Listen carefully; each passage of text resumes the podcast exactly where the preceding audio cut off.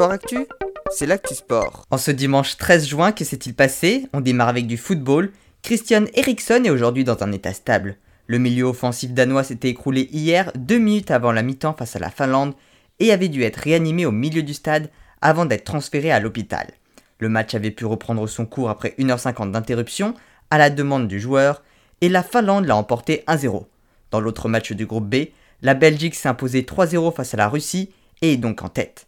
Autre match, celui du groupe D entre l'Angleterre et la Croatie, victoire 1-0 des Anglais face aux vice-champions du monde.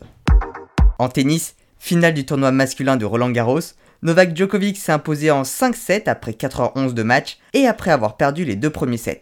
Il remporte son 19e titre du Grand Chelem, son deuxième de la saison. Il y avait également la finale du tournoi double féminin.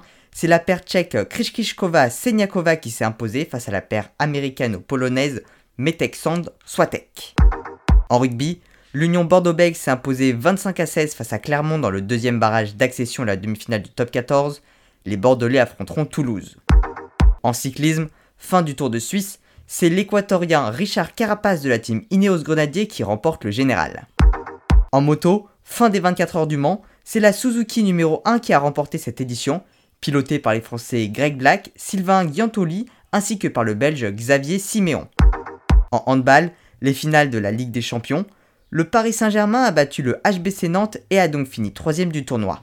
La finale a quant à elle largement été dominée par le FC Barcelone qui a battu les Danois d'Alborg. En athlétisme, deux nouveaux minima pour les Jeux Olympiques, Amandine Brossier sur 400 mètres et Aurel Manga sur 110 mètres et. En natation, aujourd'hui se terminaient les championnats de France d'eau libre avec le 25 km. Axel Raymond a été sacré chez les hommes et Lisa Pou chez les femmes.